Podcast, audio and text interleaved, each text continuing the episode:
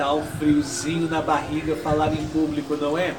É um dos maiores medos do ser humano, por incrível que pareça. É subir aos palcos, hein? Colocar não só a voz, mas todo o corpo em exposição. Quando nos comunicamos em público, damos vida a uma ideia, podemos inspirar e assim como os artistas de teatro e televisão, contar histórias que fazem a gente viajar. Respeite a arte, valorize o artista. Eu sou Renato Silva, porque inovar e motivar é preciso.